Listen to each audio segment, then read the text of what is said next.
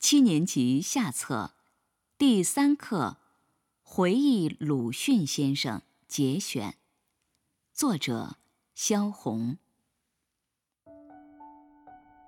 鲁迅先生的笑声是明朗的，是从心里的欢喜。若有人说了什么可笑的话，鲁迅先生笑得连烟卷都拿不住了，常常是笑得咳嗽起来。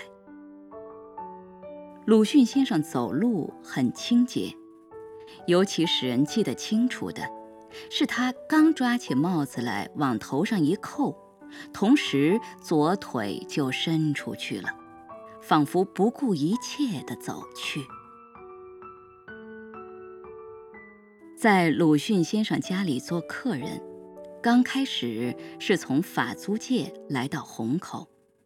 搭电车也要差不多一个钟头的功夫，所以那时候来的次数比较少。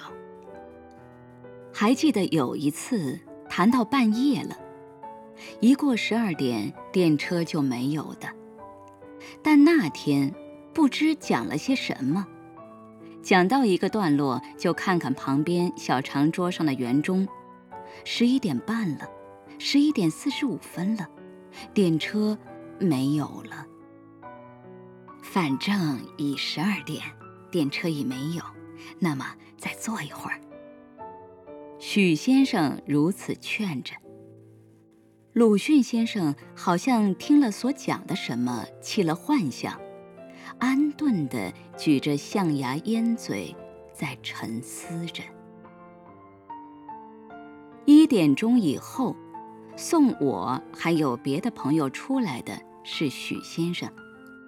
外边下着小雨，弄堂里灯光全然灭掉了。鲁迅先生嘱咐许先生，一定让坐小汽车回去，并且一定嘱咐许先生付钱。以后也住到北四川路来，就每夜饭后必到大陆新村来了。刮风的天，下雨的天。几乎没有间断的时候。鲁迅先生很喜欢北方饭，还喜欢吃油炸的东西，喜欢吃硬的东西。就是后来生病的时候，也不大吃牛奶，鸡汤端到旁边，用调羹舀了一二下，就算了事。有一天约好我去包饺子吃。那还是住在法租界，所以带了外国酸菜和用绞肉机绞成的牛肉，就和许先生站在客厅后边的方桌边包起来。海英公子围着闹得起劲，一会儿把按成圆饼的面拿去了。他说做了一只船来，送在我们的眼前，我们不看他。转身，他又做了一只小鸡。许先生和我都不去看他，对他竭力避免加以赞美。若一赞美起来，怕他更做得起劲。客厅后没到黄昏就先黑了，背上感到些微的寒凉，知道衣裳不够了，但未着忙。没有加衣上去。等把饺子包完了，看看那数目并不多，这才知道，许先生我们谈话谈得太多，误了工作。许先生怎样离开家的？怎样到天津读书的？在女师大读书时，怎样做了家庭教师？他去考家庭教师的那一段描写非常有趣。只取一名，可是考了好几十名，他只能够当选，算是难的了。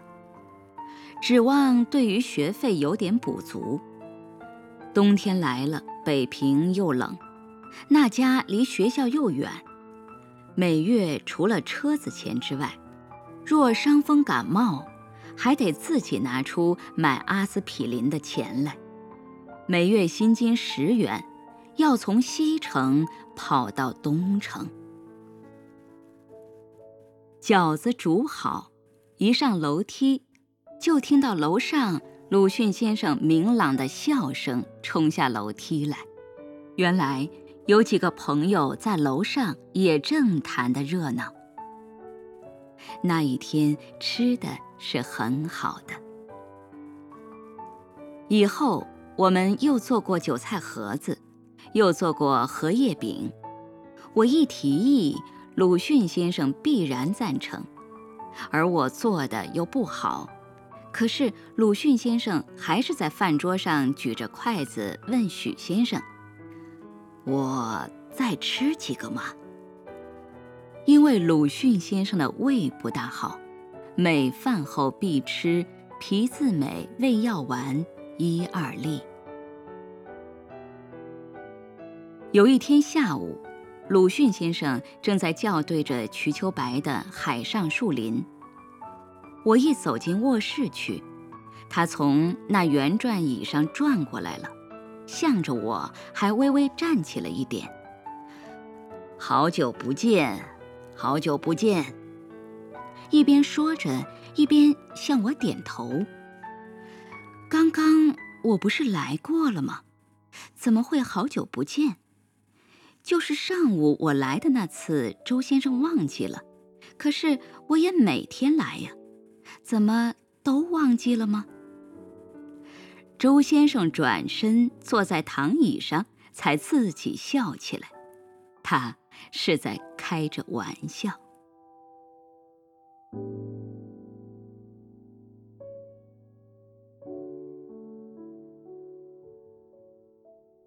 梅雨季很少有晴天。一天的上午刚一放晴，我高兴极了，就到鲁迅先生家去了。跑上楼还喘着。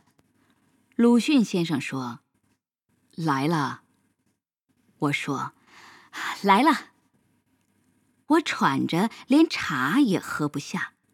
鲁迅先生就问我：“有什么事吗？”我说：“天晴了，太阳出来了。”许先生和鲁迅先生都笑着，一种对于冲破忧郁心境的展然的会心的笑。青年人写信写得太草率，鲁迅先生是深恶痛绝之的。字不一定要写得好，但必须得使人一看了就认识。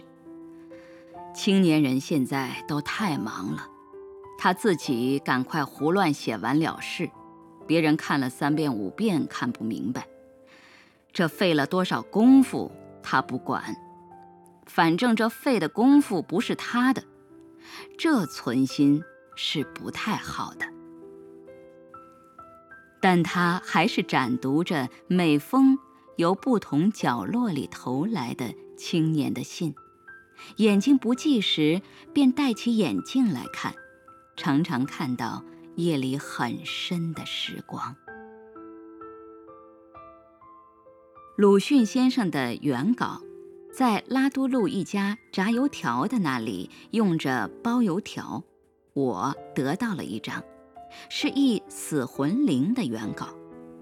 写信告诉了鲁迅先生，鲁迅先生不以为稀奇，许先生倒很生气。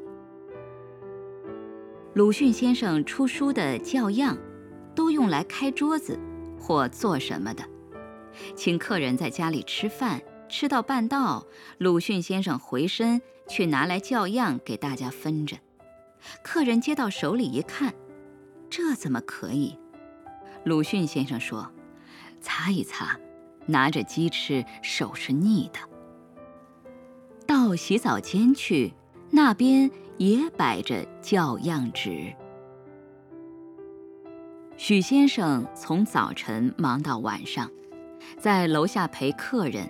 一边还手里打着毛线，不然就是一边谈着话，一边站起来用手摘掉花盆里花上已干枯了的叶子。许先生每送一个客人，都要送到楼下的门口，替客人把门开开，客人走出去，而后轻轻地关了门，再上楼来。来了客人，还要到街上去买鱼或鸡，买回来还要到厨房里去工作。鲁迅先生临时要寄一封信，就得许先生换起皮鞋子，来到邮局或者大陆新村旁边的信筒那里去。落着雨的天，许先生就打起伞来。许先生是忙的，许先生的笑是愉快的，但是头发有些是白了的。夜里去看电影，石膏塔路的汽车房只有一辆车，鲁迅先生一定不坐，一定让我们坐。许先生、周建人夫人、海英、周建人先生的三位女公子，我们上车了。鲁迅先生和周建人先生，还有别的一二位朋友在后边。看完了电影出来，又只叫到一部汽车，鲁迅先生又一定不肯坐，让周建人先生的全家坐着先走了。鲁迅先生旁边走着海英，过了苏州河的大桥去等电车去了。等了二三十分钟，电车还没有来，鲁迅先生依着沿苏州河的铁栏杆。坐在桥边的石围上了，并且拿出香烟来，装上烟嘴，悠然地吸着烟。海英不安地来回乱跑，鲁迅先生还招呼他和自己并排地坐下。鲁迅先生坐在那儿，和一个乡下的安静老人一样。鲁迅先生的休息，不听留声机，不出去散步，也不倒在床上睡觉。鲁迅先生自己说：“坐在椅子上翻一翻书，就是休息了。”鲁迅先生从下午两三点钟起就陪客人，陪到五点钟，陪到六点钟。客人若在家吃饭，吃过饭有必要在一起喝茶，或者刚刚喝完茶走了，或者还没走就又来了客人，于是又陪下去，陪到八点钟、十点钟，常常陪到十二点钟，从下午两三点钟起陪到夜里十二点，这么长的时间，鲁迅先生。都是坐在藤堂椅上，不断的吸着烟。客人一走，已经是下半夜了。本来已经是睡觉的时候了，可是鲁迅先生正要开始工作。在工作之前，他稍微合一合眼睛，燃起一支烟来，躺在床边上。这一支烟还没有吸完，许先生差不多就在床里边睡着了。许先生为什么睡得这样快？因为第二天早晨六七点钟就要起来管理家务。海英这时也在三楼和保姆一道睡着了，全楼都寂静下去。窗外也是一点声音没有了。鲁迅先生站起来，坐到书桌边，在那绿色的台灯下，开始写文章了。许先生说，鸡鸣的时候，鲁迅先生还是坐着；街上的汽车嘟嘟地叫起来了，鲁迅先生还是坐着。有时许先生醒了，看着玻璃窗白飒飒的了，灯光也不显得怎样亮了。鲁迅先生的背影不像夜里那样黑大。鲁迅先生背影是灰黑色的，仍旧坐在那里。人家都起来了，鲁迅先生才睡下。海英从三楼下来了，背着书包，保姆送他到学校去。经过鲁迅先生的门前，保姆总是吩咐他说：“轻一点走，轻一点走。”鲁迅先生刚一睡下，太阳就高起来了。太阳照着隔院子的人家，明亮亮的；照着鲁迅先生花园的夹竹桃，明亮亮的。鲁迅先生的书桌整整齐齐的，写好的文章压在书下边，毛笔在烧瓷的小龟背上站着。一双拖鞋停在床下，鲁迅先生在枕头上边睡着了。从福建菜馆叫的菜，有一碗鱼做的丸子。海英一吃就说不新鲜，许先生不信，别的人也都不信，因为那丸子有的新鲜，有的不新鲜。别人吃到嘴里的恰好都是没有改味的。许先生又给海英一个，海英一吃又是不好的，他又嚷嚷着。别人都不注意，鲁迅先生把海英碟里的拿来尝尝，果然是不新鲜的。鲁迅先生说：“他说不新鲜，一定也有他的道理。”不加以查看就抹杀是不对的。以后我想起这件事来，私下和许先生谈过。许先生说：“周先生的做人，真是我们学不了的，哪怕一点点小事。”鲁迅先生包一个纸包，也要包到整整齐齐。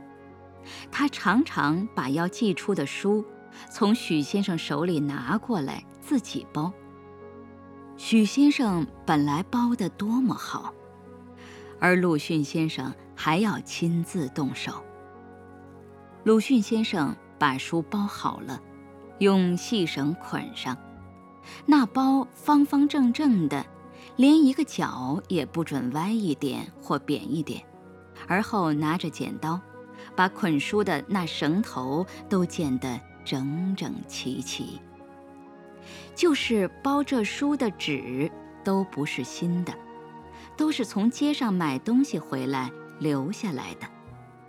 许先生上街回来，把买来的东西一打开，随手就把包东西的牛皮纸折起来，随手把小细绳圈了一个圈。若小细绳上有一个疙瘩，也要随手把它解开的，准备着随时用，随时方便。鲁迅先生必得休息的。须藤老医生是这样说的。可是鲁迅先生从此不但没有休息，并且脑子里所想的更多了，要做的事情。都像非立刻就做不可。教海上树林的教样，印科勒惠芝的画，翻译死魂灵下部，刚好了，这些就都一起开始了，还计算着出三十年级及鲁迅全集。鲁迅先生感到自己的身体不好。就更没有时间注意身体，所以要多做，赶快做。当时大家不解其中的意思，都以为鲁迅先生不加以休息，不以为然。后来读了鲁迅先生死的那篇文章，才了然了。鲁迅先生知道自己的健康不成了。工作的时间没有几年了，死了是不要紧的，只要留给人类更多。鲁迅先生就是这样。不久，书桌上德文字典和日文字典都摆起来了，果戈里的死魂灵又开始翻译了。